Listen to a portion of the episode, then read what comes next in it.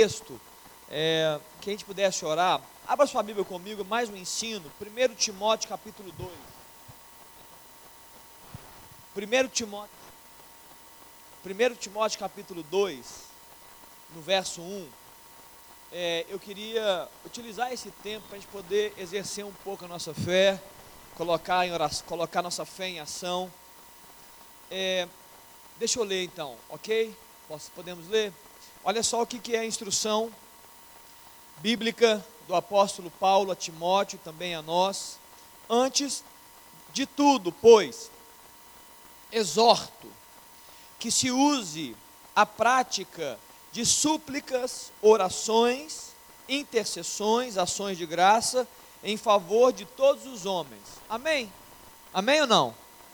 Tranquilo, estamos juntos. Eu acho que ninguém aqui poderia dizer algo diferente. Mas aí, dentro desse contexto de oração, o verso 2, ele traz uma palavra ainda mais forte. Ele fala assim, ó, em favor dos reis e de todos os que se acham investidos de autoridade, para que vivamos vida tranquila e mansa, com toda piedade e respeito. Verso 3: Isto é bom e aceitável diante de Deus, nosso Salvador. Amém, queridos? Por que, que eu quero é, que a gente ore um pouquinho sobre isso? Eu estava perguntando para a juventude ontem o que, que significa, né? Qual seria a analogia entre reis e pessoas investidas de autoridade hoje? Nós não temos reis no Brasil, não temos? Não, né? Pelo menos eu não estou lembrado. Nós então, quem são essas pessoas? São presidentes, são governadores, são, são prefeitos, o poder executivo. O poder legislativo, decisório, são senadores, deputados federais, estaduais, vereadores. O que seria o poder judiciário? É, os, os, juízes, os desembargadores, que é a segunda instância, os ministros. Amém ou não? O que a palavra está dizendo é que nós, como igreja, devemos orar por esses homens, de tal forma que é, é, a nossa oração encontre em Deus respostas para que a nossa vida seja uma vida tranquila, mansa, piedade e respeito. Nós estamos vivendo essa semana no Brasil, né? Todo mundo aí, quer dizer, uma boa parte deve saber. Eu não estou preocupado nem com partido político, não estou nem aí para isso, sinceramente. Não estou preocupado com A e B, eu estou preocupado com a minha nação. E eu vejo uma nação dividida. Até no Supremo nós estamos divididos. É uma nação dividida, uma nação que está é, é, assustada com o que está acontecendo. Alguns estão dizendo, alguns estão dando parabéns para as decisões, outros estão tristes com as decisões, e eu não quero falar sobre partidos aqui ou sobre a minha a ideia. Eu estou querendo dizer que, eu estou querendo orar aqui com vocês. O Senhor precisa entrar nessa história chamada nação brasileira, e eu queria que você ficasse de pé agora para a gente poder orar pelo Brasil. Eu queria que você colocasse aí toda a sua fé, toda a sua convicção. A palavra de Deus fala: Feliz a nação cujo Deus é o Senhor. Eu não estou nem, eu não tô, eu não, eu tô nem um pouco preocupado com quem está no, nas posições de autoridade. A Bíblia, ela não me fala para me preocupar com isso. Ela fala que eu vou abençoar esses homens. Porque quando Deus escuta a oração do seu povo, a vontade de Deus se realiza independente de homens. Então eu queria que você agora começasse a orar. Não, não espera a minha oração. Abra sua boca agora.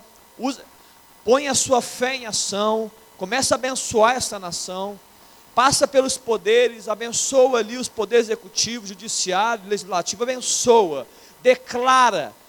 Queridos, a, no, a igreja de Cristo é poderosa para declarar.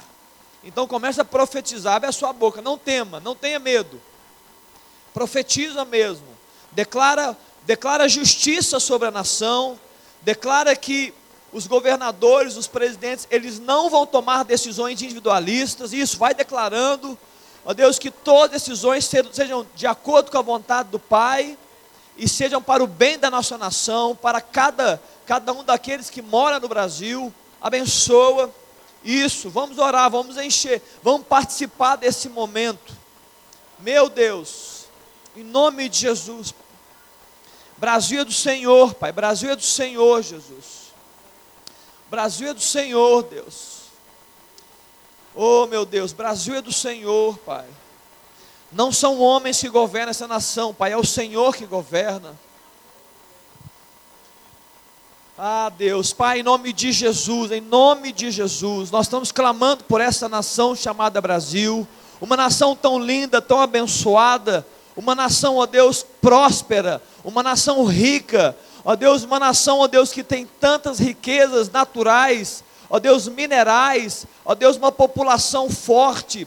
Pai, nós estamos reivindicando, ó Deus, reivindicando, ó Deus, essa nação para o Senhor. Nós estamos, ó Deus, orando a Ti, Pai. Ó Deus, varre essa nação com o rio de vida. Ó Deus, lança fora a corrupção do nosso meio. Lança fora, Deus, a injustiça. Ó Deus, decisões humanas. Decisões, ó Deus, que não te glorificam. Ó Deus, decisões, ó Deus, que só valorizam o homem centradas no homem não no Senhor. Ó oh, Deus, libera uma unção, Deus, para esses homens, governadores, o executivo, o legislativo, para que eles decidam de acordo com a tua vontade, para que eles andem pelos teus caminhos, para que essa população, Deus, para que nós sejamos abençoados, ó Deus, com as decisões que são tomadas, que o povo, ó Deus, ande em dignidade, em prosperidade, ó Deus. Avança, Senhor Jesus, sobre essa nação. Toma lugar de honra, Deus, porque nós, como igreja, nessa noite estamos declarando: Tu és o Senhor dessa nação. Assim fazemos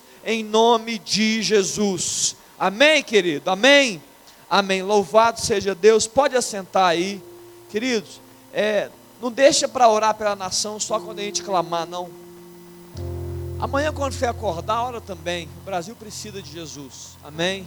Assim como você precisa, assim como a sua família precisa, o Brasil está precisando de Jesus. Precisamos varrer, né? precisamos, precisamos ver Deus produzindo aí vida, né? gerando, gerando o reino dele se estabelecendo né? na nação, é, nos governos, se estabelecendo na mente das pessoas, na moral né, nas escolas, nas faculdades. Meu Deus, precisamos disso, precisamos disso. Precisamos é, que Deus cesse a divisão na nação. É tão ruim você ter que ficar medindo palavras muitas vezes com, com pessoas que você ama, porque o Brasil se dividiu e, e, e os extremos, né? Aí fica, as coisas ficam muito extremas, né? As pessoas defendem com, a, com unhos e dentes, vira uma religião, quase vira mais forte que uma religião. Meu Deus. O nosso partido é Jesus Cristo, amém, queridos? Nós queremos Ele se manifestando livremente e poderosamente. Muito bem, nós estamos num tema chamado a igreja que prevalece. Eu tenho uma pergunta para você: você está prevalecendo, sim ou não? Amém ou não? Está prevalecendo? Glória a Deus, pela graça, né, Pastor Helena? Pela graça. Queridos, uma igreja que prevalece. Eu creio que a igreja sonhada por Jesus Cristo é a igreja que prevalece porque ela já está profetizada. Amém? Ela foi desejada, ela foi conquistada na cruz e ela já está profetizada pelo Senhor, uma igreja gloriosa. A igreja sem ruga e sem mácula, uma igreja que é noiva, uma igreja que é linda, uma igreja que ama o noivo, chamado de uma igreja que talvez agora esteja percebida disso, talvez agora esteja distraída mas é uma igreja que no tempo certo vai estar à espera do noivo, vai estar aguardando né, a chegada, o retorno do noivo. Amém? Você está distraído ou você está entendendo e aguardando a volta do noivo? Como você está? Porque a igreja, quando, quando você encontrar uma igreja que está entendendo as estações e os tempos, e ela vai dizer: Meu Deus, está chegando a hora, ela vai se posicionar cheia de óleo, não como as outras cinco virgens. Você conhece a parábola, né? Dez virgens, cinco eram prudentes, cinco tinham óleo, tinham unção, tinham graça, tinham presença do Espírito. As outras cinco estavam meio lá, meio cá, tinha um pouco de unção, mas a unção estava pouca. E na hora que o noivo passou, elas não estavam preparadas. A igreja do Senhor Jesus, ela vai estar preparada para a vinda e aí nos convoca para ser essa igreja gloriosa que prevalece, que se fortalece nele e que vence sobre todas as coisas. A igreja de Jesus não é uma igreja que está ausente de sofrimento. Não, não. Se você olhar a Bíblia, você não vai encontrar nenhum texto bíblico que, que nos remeta há uma igreja que não vive perseguições e dificuldades. Nenhum texto bíblico. Muito pelo contrário, todos os escritores da Bíblia, do Novo Testamento, desde Jesus Cristo até Paulo e passando por todos, eles sempre apresentam uma diversidade de lutas que nós vivemos. Amém ou não? Ele apresenta é, é de forma categórica. O, o, o apóstolo Paulo chega, é, chega a ser um louco. Ele fala assim: olha, você tem que se alegrar na dificuldade. Está louco, Paulo? Presta atenção no que está falando. Não é verdade assim? Está dizendo assim: olha, você deve se alegrar na tribulação, porque a tribulação ela tem, ela tem um, um, propósito. A dificuldade ela tem um propósito, ela vai produzir esperança, ela vai produzir é, maturidade, ela vai produzir vida, ela vai produzir em você vitória, é isso. Há um texto bíblico que fala em Hebreus no capítulo 5 que, pasmem, Jesus aprendeu a obediência pelas coisas que sofreu. O próprio Senhor Jesus aprendeu a obediência pelas coisas que sofreu. Por que, que muitas vezes nós precisamos andar nesse tempo de deserto? Sabe para quê? Para a gente passar sede. Entendeu não? Por que, que muitas vezes nós vamos para o deserto? É para ter sede. Mas por que, pastor, para a gente ter sede? Porque na sede a gente vai buscar o Senhor verdadeiramente. A, a igreja de Laodiceia, a última igreja do, do Apocalipse, é uma igreja que ela não tem sede. É uma igreja que está se achando rica.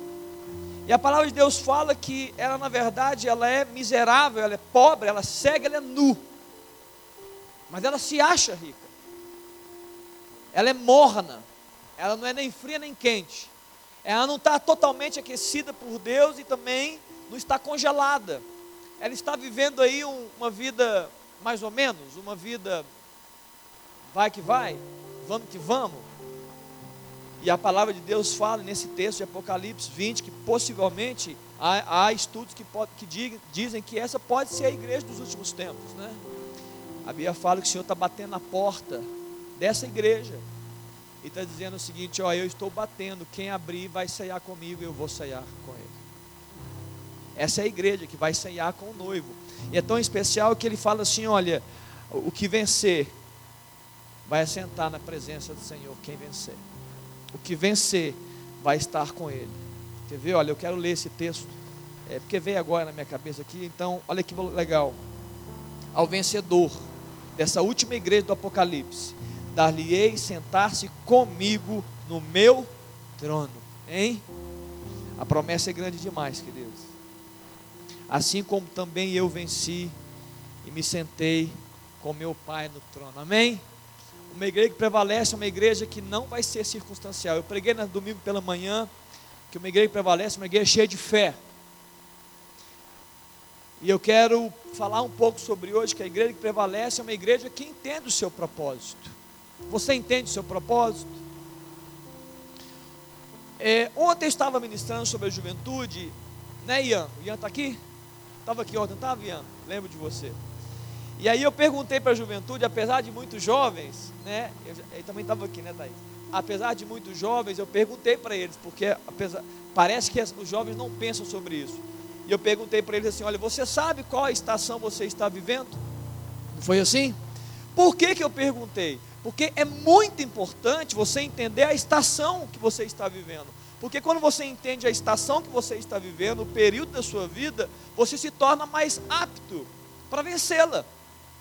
Porque muitas vezes você está esperando coisas. E Deus está dizendo: não, não é a hora dessas coisas, é uma outra hora. E porque as coisas não chegam, você se frustra. Então você acaba sendo uma igreja frustrada. Então nós temos que entender estações. E eu falei um pouco sobre deserto, porque, vamos ser sinceros aqui, parece que está todo mundo vivendo no deserto, sim ou não? Que luta, gente. Que frieza, que, que, que escassez. Sim ou não?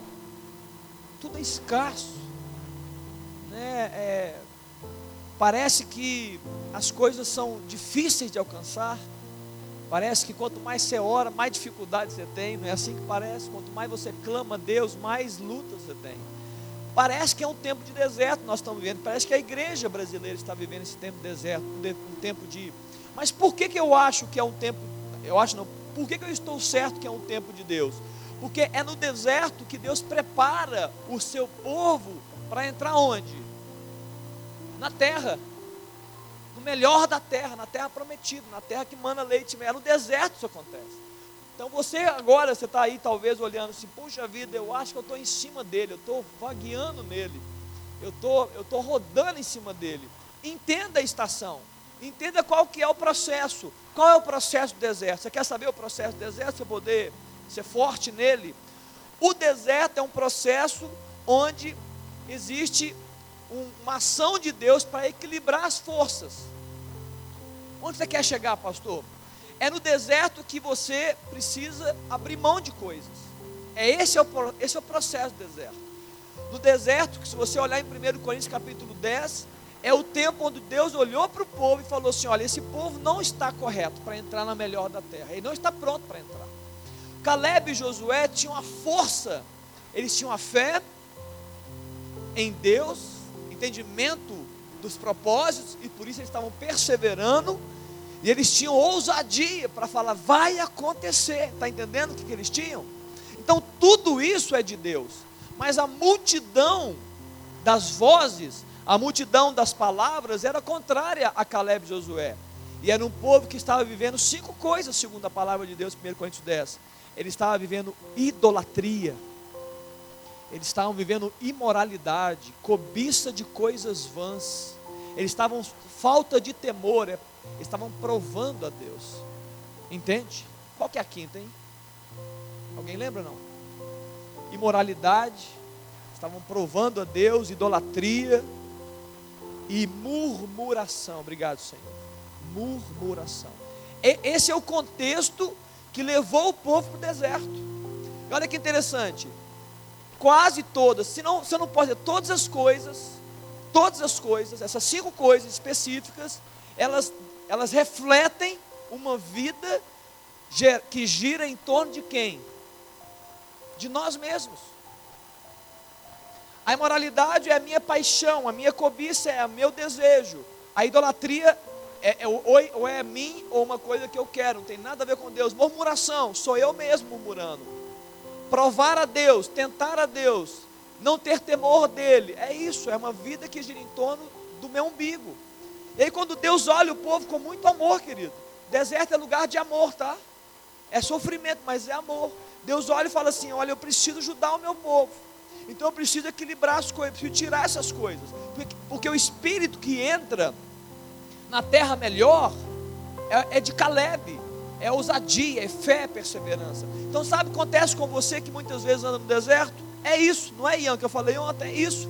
Dentro de você dentro de você que reconhece a Jesus, tem fé, tem perseverança, tem ousadia, está dentro de você. Só que tem tantas outras coisas que estão apagando isso. Entende? Outras coisas estão apagando isso dentro de nós. E aí Deus fala assim: eu preciso, eu preciso atuar na igreja, então eu preciso ter, colocar o que? Fome, sede. Para quê? Para que o meu povo me busque novamente como nunca antes. E, e aconteça o que você já sabe, 2 Crônicas capítulo 7, 14, né? Se o meu povo, que se chama pelo meu nome, me buscar, se humilhar, me buscar, se converter dos teus maus caminhos, então eu ouvirei do céu. Eu vou ouvir, eu vou sarar a sua terra. Não é assim que fala? Então é por isso que muitas vezes nós somos levados para o deserto, mas não é para viver o deserto, é para a gente vencer o deserto. É para a gente deixar coisas lá e para a gente poder andar num caminho de prevalecer. Deserto é lugar de escassez, mas o deserto, ele não alcança a nossa fé, a perseverança e a ousadia. Caleb, que representa esse lado poderoso da igreja, esse lado ousado da igreja, se você ler o texto da Bíblia, fala que, mesmo estando 40 anos no deserto, Caleb falou, Josué chega, Caleb, agora, hein? Depois de 40 anos, já passou bastante tempo, hein? Você vai querer conquistar alguma coisa ainda? Quer ajuda? Você vai querer ficar na sombra? Você vai querer uma, uma, uma cadeira de roda? A gente te leva lá. Ele falou: Que isso? O mesmo vigor que eu tinha há 40 anos atrás é o mesmo vigor de hoje, ou seja, o espírito a ousadia, a fé, a perseverança, elas ficam intocáveis, mesmo no deserto. Intocáveis. Você está entendendo o que eu estou falando, igreja? O deserto não toca nessas coisas. O que, que eu preciso fazer então para prevalecer? Você precisa abrir mão de outras. Aí sim. Tem coisas que tem que morrer no deserto. Para o povo daquela época foi literal. Uma boa parte do povo teve que tombar no deserto. Mas para a igreja não. Você não precisa morrer. Você só precisa abrir mão e renunciar coisas. Porque se você não fizer isso, você não vai prevalecer. Aí a, a vida no deserto é demorada, ela é longa. Amém ou não? Muito bem. Então vamos pregar agora. Eu queria fazer um paralelo de dois textos agora, dois textos. Eu vou aproveitar essa introdução que eu trouxe aqui, eu vou tentar encaixar tudo. Você não vai ficar perdido aí não. Dois textos que são parecidos, mas tem uma, mas tem uma ambiguidade é, em relação à reação que tiveram frente à questão. Primeiro texto, eu quero que você abra comigo, 1 Reis capítulo 19. 1 Reis 19.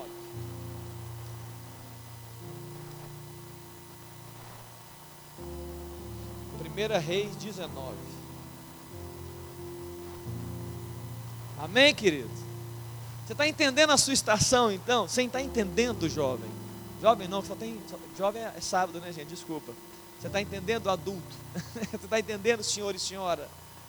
Você está entendendo, gente? Jovem no espírito, né? Jovem de espírito. Você está entendendo, jovem de espírito? Se você entende a estação, você vence. Caleb, ele, ele entendeu a estação. Ele falou assim: Olha, eu estou no deserto, mas eu não deixo de confiar na promessa. Então ele venceu o deserto, fácil, fácil. Entendeu? Porque ele não perdeu a visão, ele não perdeu a promessa, ele não perdeu a, o, o sentido de propósito, então ele venceu. Você precisa entender isso. E olha que interessante, grava isso, irmão. Importante, deixa eu continuar mais um pouquinho aqui, deixa eu continuar. O Espírito está me. Eu estou sendo incentivado a continuar. Presta atenção. João Batista foi um profeta de Deus que atuou no deserto. Sim ou não? Amém? A Bíblia fala que ele foi um, a, a voz do que clama no deserto. Então ele foi lá para o deserto e ele começou a proclamar coisas. Qual foi a palavra que ele proclamou no deserto? Arrependei-vos, porque está próximo o reino dos céus. Entende? Então a voz que clama no deserto, essa palavra que nos atinge no deserto, é a mesma palavra. É arrependimento. É para deixar as más obras os maus pensamentos, as más motivações. Nem tudo é pecado, mas muito é pecado. Mas são coisas que Deus não quer que a gente carregue para lá. Entendeu? São coisas que Ele não quer que a gente leve para lá. Então tem que morrer no deserto. Muitas vezes não é um pecado, mas é uma coisa que Deus não te colocou para fazer, ou para realizar, ou para sentir, ou para vivenciar. Tem que morrer coisas aqui. Então a palavra de João é essa: olha, você vai se arrepender. E aí você no deserto, se você não entende o processo, a estação, você vai falar assim: ó oh, Deus, eu quero muitas coisas. Mas a, a, palavra de deserto, quando João fala, ele o que, que ele fala? Ele fala assim: ó, eu, qual que é a unção que estava sobre João Batista? Eu vos batizo com água para arrependimento. Mas depois de mim vem alguém que é mais poderoso do que eu, de qual eu não sou digno de desatar a sandália dos pés, falando de Jesus ele vos batizará com o Espírito Santo e com fogo. Então nós, muitas vezes que estamos vivendo no deserto, é um tempo de água, é um tempo de purificação, é um tempo de limpeza pelo Espírito Santo, claro, já foi proclamado, já é uma promessa, ele não é uma promessa, é uma realidade, mas ele quer o que? Limpar a gente. Ele quer tirar coisas da gente, está entendendo? É, é, lavar a nossa vida, é isso. Esse é um tempo de lavar. Eu acredito, sinceramente, eu estou falando agora em nome da igreja do Senhor, não na nossa igreja apenas. A igreja de Jesus Cristo, nesse tempo, está vivendo o tempo de ser lavada. Ela precisa ser preparada. Tem muita coisa que entrou na igreja, que não é do Senhor. Muita coisa que varreu a mente dos crentes, que não tem nada de Deus. Você sabe muito bem, vocês são mais velhos, você sabe. Vocês conhecem o nome chamado, um homem chamado Benihim? Levanta a mão, quem conhece o Benihim? Benihim varreu né, a sociedade, veio do Brasil. Eu li o livro dele, um homem abençoado, que falava do Espírito Santo. Há mais ou menos um mês, dois meses, não sei. ele também defendia com toda a força a teologia da prosperidade. Você sabia disso ou não? Talvez não, né? Ele era um dos maiores defensores da teologia da prosperidade. Então ele defendia riqueza, bens. O homem, você não é, você não é cauda, você é cabeça. Você tem que ter dinheiro, você vai crescer. E ele vivenciou parte do ministério dele através disso. Há dois meses atrás, possivelmente aos 80, 70 e tantos anos, ele falou assim: Olha, Deus está cansado disso, eu errei. Olha, imagina a coragem de um homem desse, né? Mais de 100 milhões de patrimônio. Benny Hinn. Ele falou: Eu errei, eu falhei em ministrar isso. Deus não está nem preocupado com isso. Nós falhamos, nós invertemos a prosperidade bíblica como a prosperidade dos homens. São os homens que querem bens, materiais, riqueza. A prosperidade de Deus é ausência de necessidade. Queridos, olha que loucura, Deus está lavando a igreja. Um homem desse que varreu a nação, que falou no mundo, que ministrou sobre muitas pessoas, chegar no final da sua carreira e falar: Eu errei. Isso é ação do Espírito, dizendo: Eu vou lavar minha igreja, eu vou, eu vou retomar, eu vou trazê-la para a origem, eu vou trazê-la para as bases, eu vou refundamentar. Por quê? Por quê? Porque Ele ama a igreja porque ele vai, ele vai purificar a noiva. É ele que faz isso. E se você, você precisa entender que esse é o processo que você está aí. Talvez você diga assim, Léo, mas eu não estou. É, algumas vezes eu não me vejo tanto no deserto, algumas vezes eu me vejo, não importa. O que importa é que estando lá, você entende que Deus está te chamando para um novo momento com Ele. Então, coisas você vai ter que entregar para Deus. Amém? Não. No mínimo, você vai entregar o seu corpo para ser lavado, sim ou não? Deus, olha, eu não sei nem o que orar, mas eu estou aqui, pode lavar. Então a tribulação vai produzir isso, né? Esse movimento. Amém? Não? Vamos, vamos pregar agora então. Primeira, primeira Reis, no capítulo, eu quero fazer um, uma analogia com dois textos, Primeira Reis e Atos capítulo 4. Dois textos. Primeiro texto, Primeira Reis, eu quero falar sobre um milagre, uma ameaça, a reação à ameaça a consequência da reação, tanto no texto de 1 Reis, tanto no texto de Atos 4. Amém? Como que a igreja reagiu? Amém? Muito bem. Eu vou ser rápido para poder, você me acompanha, aí, fica atento que eu estou falando. Primeira, primeira Reis, no capítulo 18, fala de um personagem, Elias, representava a igreja da época, um homem de Deus, um profeta. Qual foi o milagre que ele fez? Primeira Reis, no capítulo 18, 18, ok? 1 Reis 18, no verso 37. Respondeu-me, Senhor, responde-me. Responde-me, Senhor. Elias orando a Deus, num grande desafio da fé entre Elias, o profeta do Senhor, e 400 profetas de Baal. Responde-me, pois, que este povo saiba que tu, Senhor, és Deus e que a ti fizeste retroceder o coração deles. Então caiu fogo do Senhor e consumiu o holocausto e a lenha e as pedras e a terra e ainda lambeu a água que estava no rego. Para quem não entende, nunca ouviu essa história, havia um desafio. O desafio era: o Deus que responder com fogo é o Senhor, ok?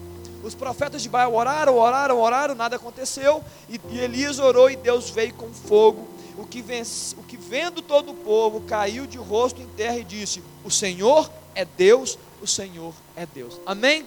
Esse é o milagre. O que acontece depois desse grande milagre? Jezabel, que era rainha, feiticeira, fenícia, adoradora de Baal, sacerdotisa de Baal, ela vai e ameaça. Então qual é a ameaça? 1 Reis 19, verso 1.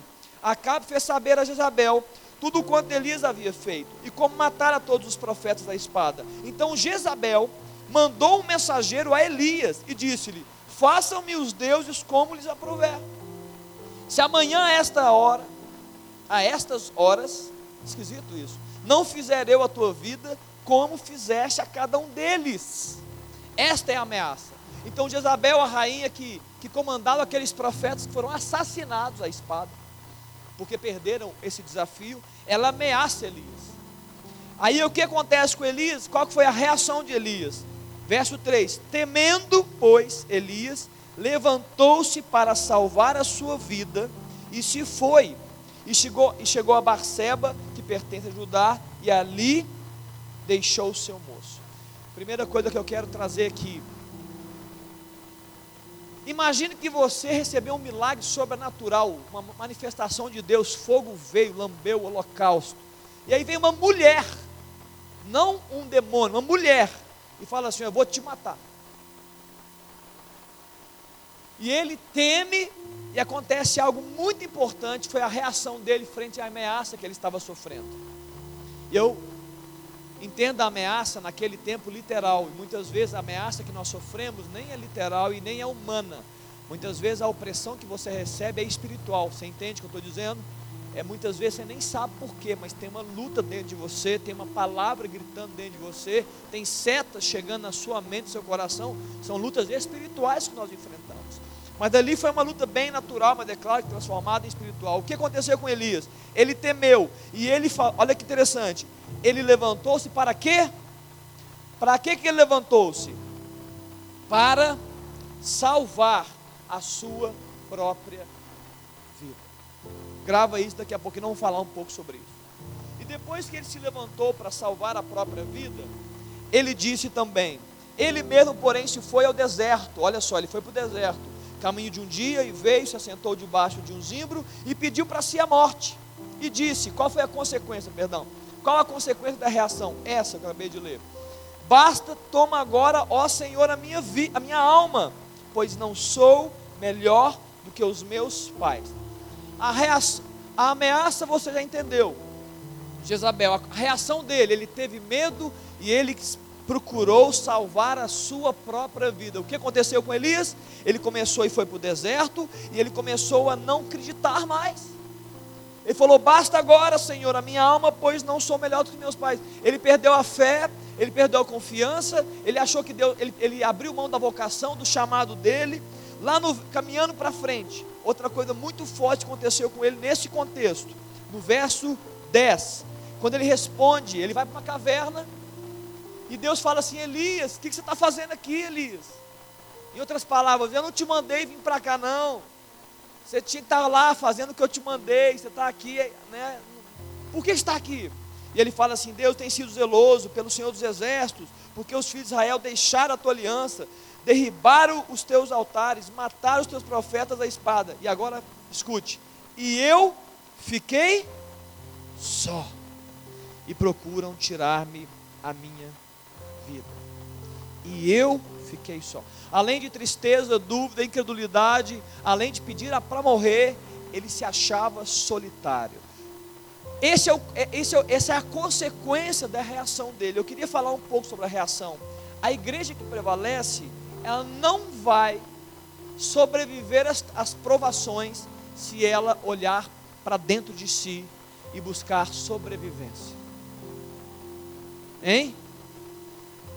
A igreja que prevalece, ela não vai prevalecer se ela olhar para dentro de si e buscar sua, sua, sua própria sobrevivência. Olha o que fala em Marcos capítulo 8, no verso 34. Quando ele chega e fala que aquele que quiser vir após mim, negue-se a si mesmo, toma essa cruz de cima. Ele fala assim no verso 35: Quem quiser, pois, salvar a sua vida, perdê-la. Mas quem perder a vida por causa de mim, e do Evangelho salvar lá. A igreja que prevalece vai abrir mão da própria vida. Está me entendendo? A igreja que prevalece, ela nega a si mesma. A igreja que prevalece, ela não busca sobreviver. Sabe o problema de nós, a maioria de nós aqui? Nós olhamos para dentro. Sabe a tristeza? Se você olhar para dentro de você, você não vai encontrar coisa boa. Não vai encontrar. Você vai sofrer mais. Se você se apoiar em você mesmo, você não vai dar conta. Sim ou não? Não vai dar conta. Então ele, Elias ali, por, por essa razão, ele olhou para dentro, ele falou assim: Eu tenho que sobreviver. Ele se perdeu na caminhada. A igreja de Cristo ela não vai buscar sobreviver, ela vai buscar se perder em Deus. A igreja de Cristo vai prevalecer quando ela estiver disposta a morrer por aquilo que ela foi chamada para fazer. Entende? Você está disposto aí? Não precisa responder, não, é só para você refletir. Você está disposto a morrer pelo que você foi chamado? Então você está chegando no nível de ser uma igreja que prevalece. Talvez você nem saiba o seu chamado. Está na hora de você buscar entendê-lo. Mas esse homem, então, ele fala isso. Vamos agora para o outro texto. Está lá em Atos capítulo 4. Atos 4. Aqui só antes de falar de Atos 4, lembrei de um assunto aqui. Pode ficar em Atos 4 aí. Esse mesmo contexto, esse mesmo contexto que Jesus fala que aquele que quiser ganhar a sua vida, perder lá, mas daquele que perder a sua vida por amor de mim do evangelho ganhar lá, esse mesmo contexto é aquele contexto quando Jesus, quando ele, Jesus começa a falar sobre com Pedro, olha gente, eu vou para Jerusalém e eu vou morrer, eu vou perder a minha vida, eu vou dar a minha vida em, em, é, é, em prol de muitos. E aí Pedro chega e dá um cochicho assim, Jesus, não, não é bem assim, não, não exagera não, Jesus. Exagera não, Senhor. É, que isso, o senhor, o senhor é, bom, para que, que o senhor vai morrer, né? É a palavra de homem. E ele é o mesmo contexto, e Jesus fala assim: olha, arreda-te, Satanás, porque não cogitas das coisas de Deus, mas dos homens. Se você não, não se negar, esse é o contexto. Se você não se negar, você vai cogitar das coisas dos homens. E se você começar a cogitar as coisas dos homens, você é um prato, é, é, é uma presa fácil para Satanás. Você entendeu? Entendeu o que eu estou dizendo aqui? Se você não negar a si mesmo, se você não abrir mão da sua vida, você vai começar a cogitar das coisas dos homens. Se você cogitar das coisas dos homens, você vai ser uma presa fácil para Satanás, porque ele, ele é expert em humanidade. Ele é zero em divindade, mas ele é expert em humanidade. Ele conhece você por dentro, por fora, por lado. Ele conhece a humanidade. Ele é mais velho que você, mais experiente que você. Ele conhece suas paixões, suas fraquezas. Se você olhar para dentro de você, você vai perder a batalha. Vai perder. A sua solução não está dentro de você. Entende? Se você buscar a solução para dentro, não tem solução. Amém ou não? Vamos para Atos capítulo 4 agora. Em Atos capítulo 4 há um contexto muito especial também. Vamos fazer as mesmas perguntas. É, começa no 3. Acompanha comigo Atos 3. Qual é o milagre? Pedro e João estão a caminho do templo para a oração. É, é, Atos 3, verso 1. Um cego, de, um cego, um coxo de nascença chega para ele e fala assim: Me dá uma esmola. Pedro e João falam: Olha para nós, nós não temos nada, mas do que nós temos, nós não temos nem prata e nós não temos ouro, mas do que nós temos nós te damos. Então, homem, verso 6, em nome de Jesus Cristo, o Nazareno, anda. Amém? Esse é o milagre, amém, queridos? Esse é o milagre. É fácil fazer milagre e ficar numa boa, né?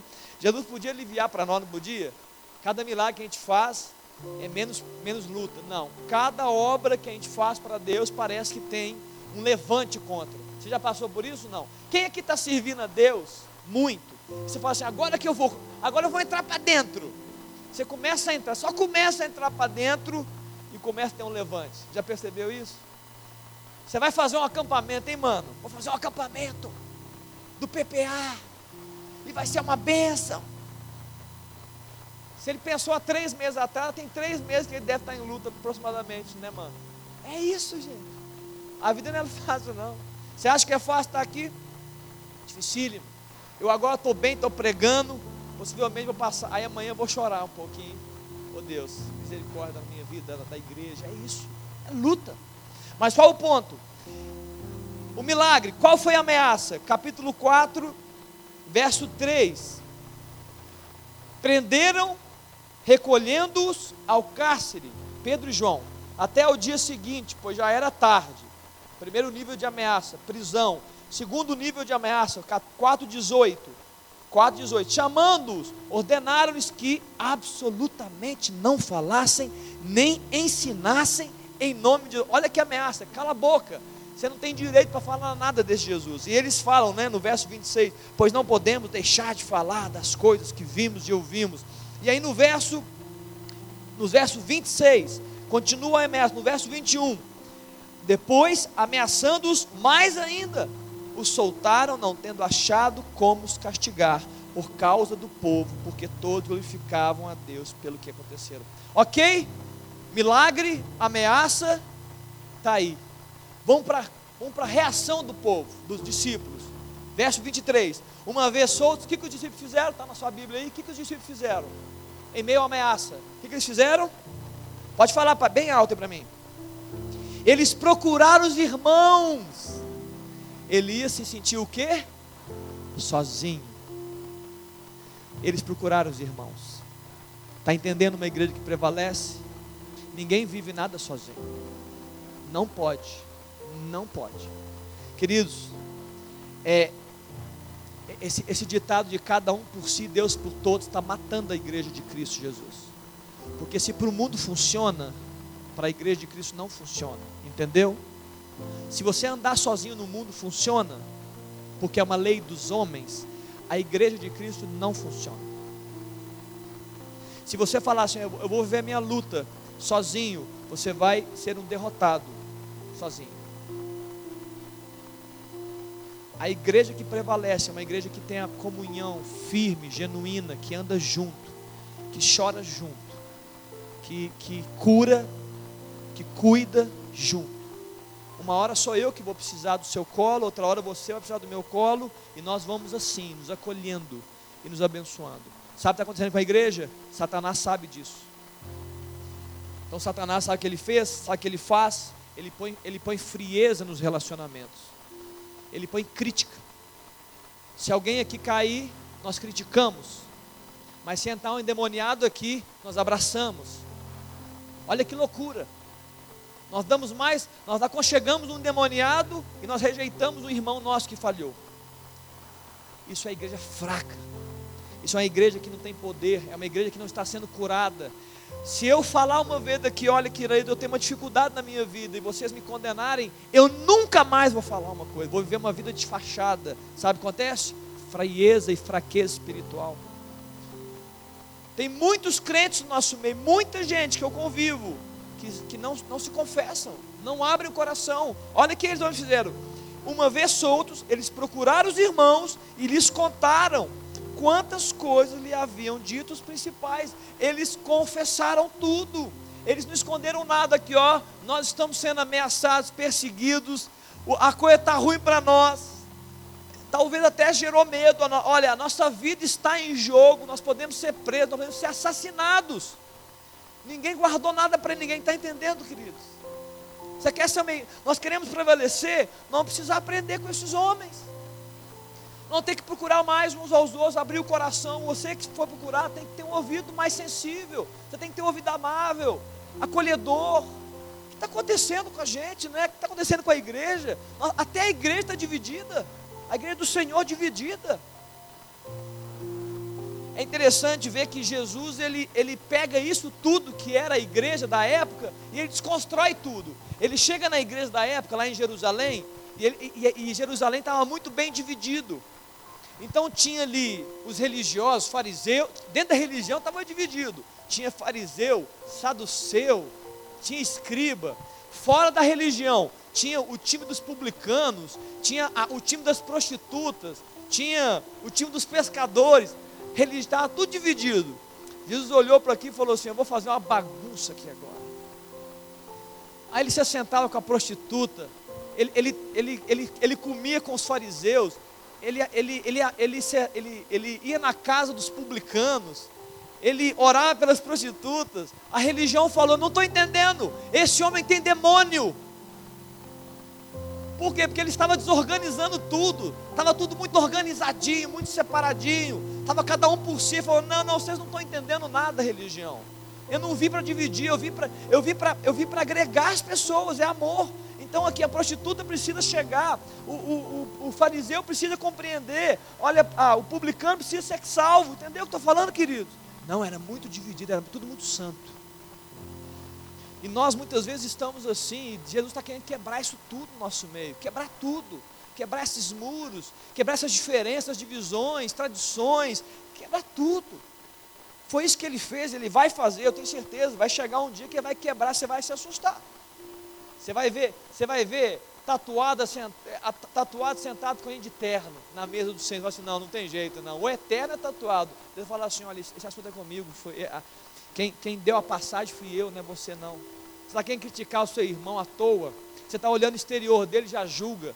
Você está olhando para mim aqui já fala assim: olha, ah, esse cara deve ser. Para de julgar. Olha, olha para dentro de você e fala assim: Deus, pode me julgar, Deus, eu, eu vou abrir mão disso. Está entendendo, igreja? Então a igreja, eles procuraram os irmãos. E eles contaram: o negócio pegou para nós. Se a gente chegasse aqui, olha aqui, se eu abrir aqui para mim, ó, o negócio está pegando lá em casa, hein? Estão me perseguindo. Aí alguém vai dizer assim: você deve estar em pecado. Não é isso que nós fazemos? Você deve, você deve ter algum pecado aí escondido, irmão. Você não quer contar para gente. Abre o coração, irmão. Não, querido, estou passando é luta mesmo. Mas nós somos muito críticos, né? nós somos muito duros. Aí o que acontece então? Qual foi a reação? Essa foi a reação deles. A reação deles, eles contaram, a reação deles procuravam os irmãos, ou seja, eles falaram assim: eu não vou viver isso sozinho. Qual a consequência? 24, unânimes, levantaram a voz a Deus. A igreja entrou em, em comunhão e falou: vamos orar aqui, não abençoar agora, ninguém sozinho. Eles começaram a orar a Deus unânimes. Essa foi a reação. Perdão, essa foi a consequência da reação. Eles começaram unânimes. Por que, que eles oraram a Deus? Porque ninguém ali, escuta, ninguém tinha solução ali. Ninguém. Nenhum deles tinha uma solução. E muitas vezes nós erramos também. Porque nós vamos buscar soluções. A gente fica querendo dar solução para as pessoas. Sendo que nós não temos nem para nós. Sim ou não? Nós não temos nem para nós. Aí você fica querendo buscar a solução. Não, olha, calma, vamos pensar direito. Vamos pensar direito aqui. Eles estão te ameaçando então vamos mudar de cidade. Eles estão te ameaçando, então peraí. Vamos fazer o seguinte: você vai pregar então na praça, a gente fica olhando. Se aparecer alguém, a gente sai correndo. Queridos, não temos solução para o futuro, não. Eles chegaram e falaram: Deus, nós vamos orar para o Senhor. Eles falaram assim: Eu vou me render, eu vou colocar diante do Senhor. Olha o que está no Jeremias 17, 5. Assim diz o Senhor: Maldito o homem que confia no homem, faz da sua carne mortal o seu braço e aparta o seu coração do Senhor, porque será como um arbusto solitário no deserto, e não verá quando vier o bem, antes morará nos lugares secos do deserto, na terra salgada e inabitável. Está vendo o deserto aí? Quem não confia no Senhor vive um deserto longo e, e frio, porém no verso 7, bendito o homem que confia no Senhor e cuja esperança é o Senhor, porque ele é como a árvore plantada junto às águas, que estende as suas raízes para o ribeiro e não receia quando vem o calor desse deserto, mas na sua folha fica verde e no ano da sequidão não se perturba, nem deixa de dar o fruto. Está entendendo? É você tirar os olhos de você. E naquele, nesse contexto, aqueles homens tiraram os olhos deles, deles mesmos. E eles foram para o Senhor. E qual foi a oração que eles fizeram? Está no capítulo 4, continuando. Ele chega e fala assim: Olha, 29. Agora, Senhor, olha para as suas ameaças e concede aos teus servos que anunciem com toda intrepidez a tua palavra. Queridos, que oração que é essa? É uma oração para permanecer no propósito, entendeu? Qual era o propósito desses homens? Qual que era desses homens? Pregar o evangelho a toda criatura.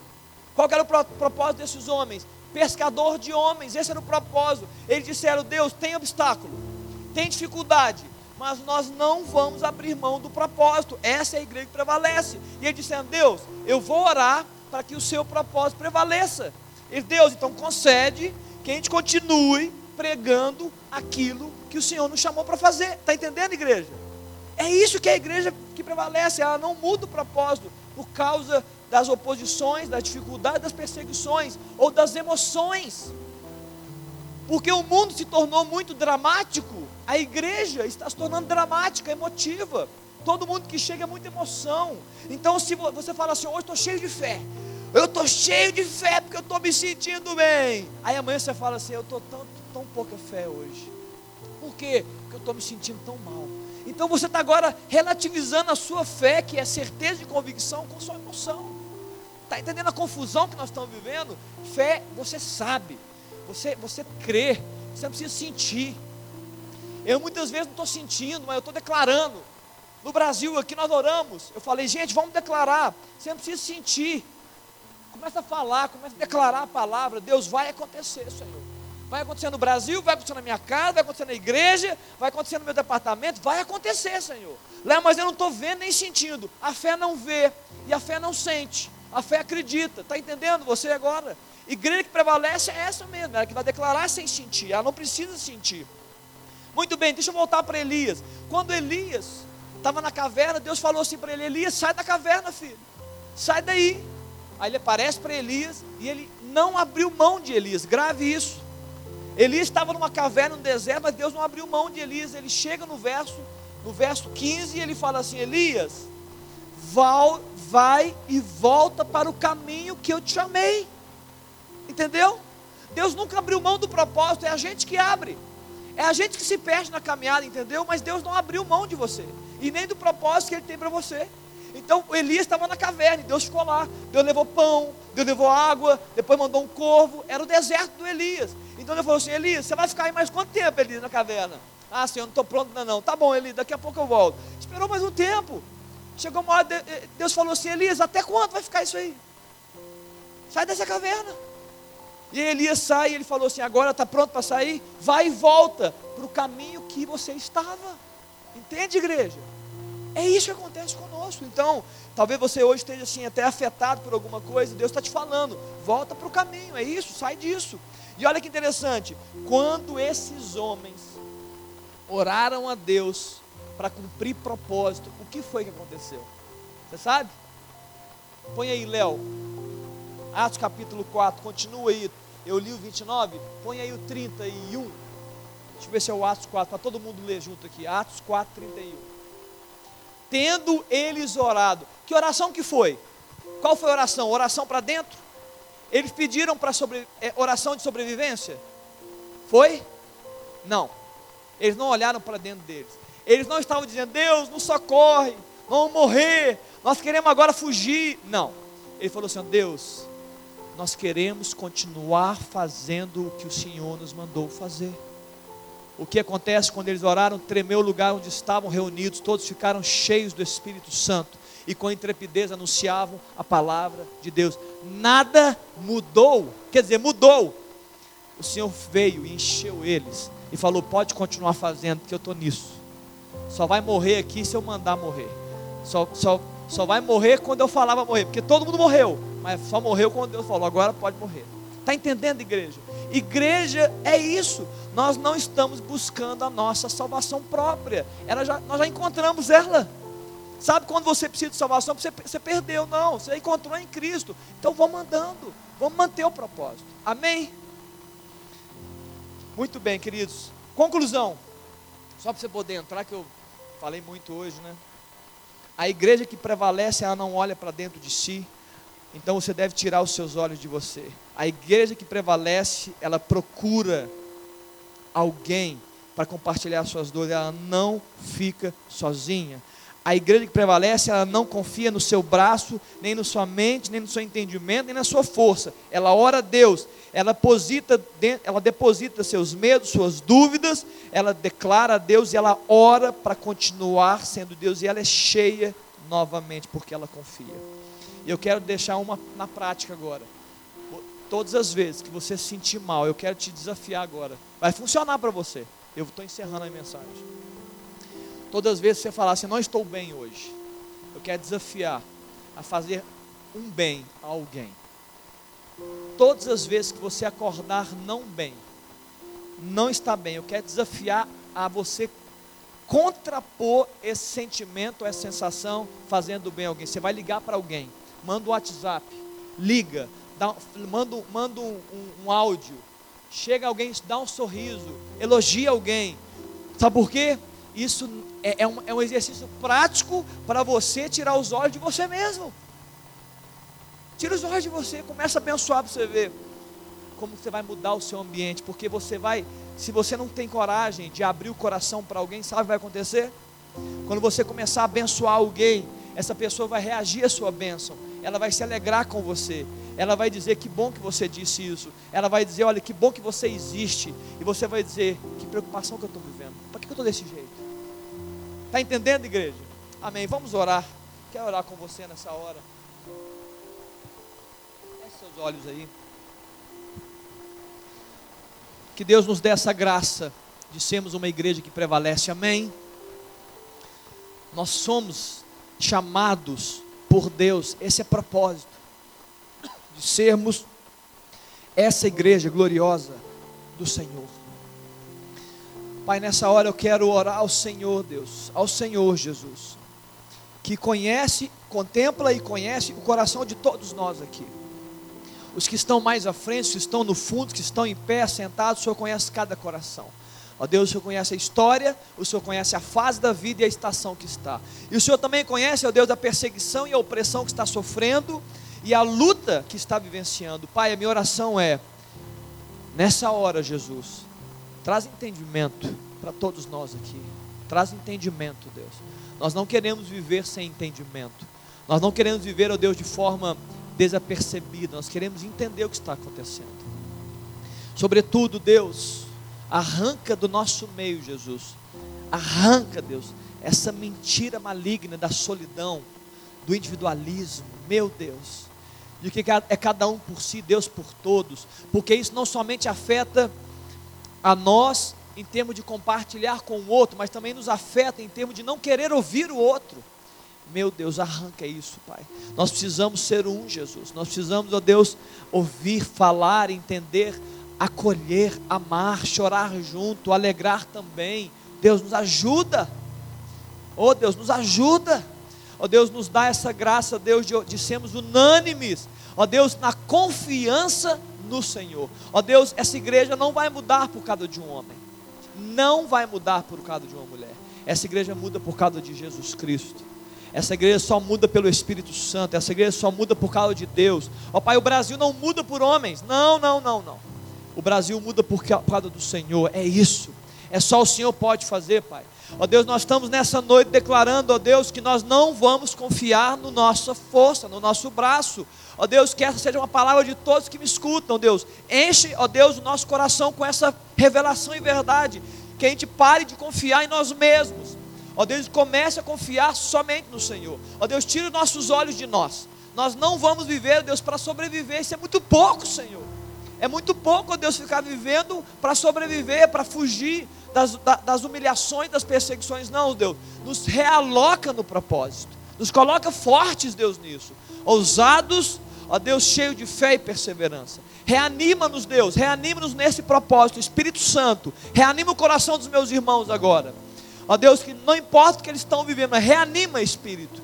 Ó Deus, coloca de novo, Deus, luz, entendimento e propósito, Pai e uma oração certa de confiança, para que Deus, a sua, para que nós possamos ouvir novamente a sua palavra que foi dada para eles, vem, volta para o caminho que eu já preparei para vocês. Ó oh Deus, e nos coloca nesse caminho para a tua glória e nós te louvaremos em nome de Jesus. Amém, queridos? Amém. Você pode dar uma salva para Jesus, só para a gente poder terminar aí feliz da vida? Louvado seja Deus. Pastor Juliano, mais alguma coisa? Muito bem, irmãos. Amanhã nós temos oração. Você pode vir orar pelo Brasil, pela igreja, pela sua família, de 7 às 8 e meia da manhã, todos os dias, sem exceção. Todos os dias tem alguém orando aqui na igreja. Vem cá. Pastor, eu não posso vir às 7. Eu posso chegar, pode chegar às 8? Pode. Tem gente que chega às 8 para orar comigo. Pode. Eu posso orar de 7, 7 e meia? Pode. Vem cá orar, entra na igreja, ora e depois vai embora. Você não vai terminar. Entendeu, igreja? Vem orar com a gente. 7 a 8 e meia né, é, de segunda a sexta, é um tempo da gente estar tá intercedendo pelo Brasil, pela família, pela sua própria história. Né? Nós estamos aí, é, é, é, um, é um local de guerra, é um local de conselho, é um local de instrução, um local de aconchego, é um local da gente poder fazer isso que nós falamos, de falar das nossas lutas. É isso, esse é o local. Sete às oito e meia da manhã, nós oramos aqui, você está convidado, convocado. Amém, queridos? Amém? Mais alguma coisa? Não? Cafezinho do lado, fica de pé, vamos encerrar esse tempo. Dá a mão para a pessoa que está do seu lado aí, já que nós falamos que nós não podemos andar sozinho, dá a mão para a pessoa do seu lado, chega aí, caminha aí no corredor, fecha o corredor aqui, pode embolar, embola, vamos embolar a igreja. Eu sei que nós estamos com muito espaço vazio, mas embola aí. Faz uma embola, embola aí, igreja. Embola aí. Embolou aqui? Amém? Embola, vai embolando, pode chegar junto, encosta em alguém aí, não fica sozinho não. Nós temos que romper com isso. Amém ou não? Nós temos que romper com essa timidez nossa.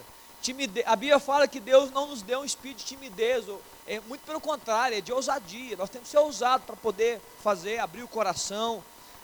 Um dia eu estava conversando com a juventude eu, e uma jovem, eu falei assim: olha, moça, Se você abrir uma questão aqui para nós, que ela estava escondendo, quem pode julgar você? Quem pode? Se Jesus não julgou a mulher adúltera, quem de nós pode julgar alguém que está confessando um pecado? Quem de nós? Alguém tem coragem de fazer isso? Se você fizer isso, você está se colocando no lugar de juiz. Esse lugar não é seu. Sai daí rápido. Sai rápido. Que aí o peso é grande. Entendeu? Não podemos nos julgar, nós temos que nos abençoar, queridos. Nós temos que nos acolher. Se alguém, a Bíblia fala, quando um pecador confessa, tem festa no céu, e a gente fica aqui criticando na terra, está tá, tá destoante, está desconexo, entendeu? O pecador se arrepende, fala, eu não quero continuar essa vida, aí a, a, o céu está em festa, e a igreja está criticando a pessoa, entendeu, igreja? Deixa Deus mudar nossa mentalidade. Vamos orar, Pai, muito grato por essa noite. Ó Deus, que o Senhor possa ministrar ainda mais nosso coração enquanto dormimos porque a palavra nos promete, ó Deus, que a, aos seus amados Deus dá enquanto dorme. Pai, nos dá uma noite de descanso. Ó Deus, e continua falando, Deus, mudando mentalidade, ó Deus, desconstruindo culturas erradas e trazendo cultura celestial sobre nós. Ó Deus, que o amor de Deus, o Pai, a graça de Jesus, ó Deus, e as consolações do Espírito, ó Deus, sejam amplamente liberadas, ó Deus, sobre cada um, ó Deus, cada família representada, para a glória de Jesus Cristo é que oramos em nome de Jesus. Amém? Amém. Dá um abraço na pessoa e está despedido em nome de Jesus.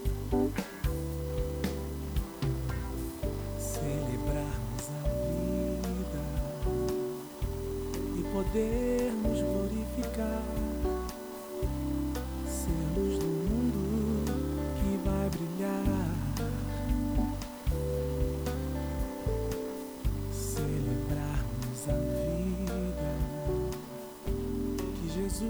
nos ensinou na cruz, braços abertos para amar. Existe sempre alguém tão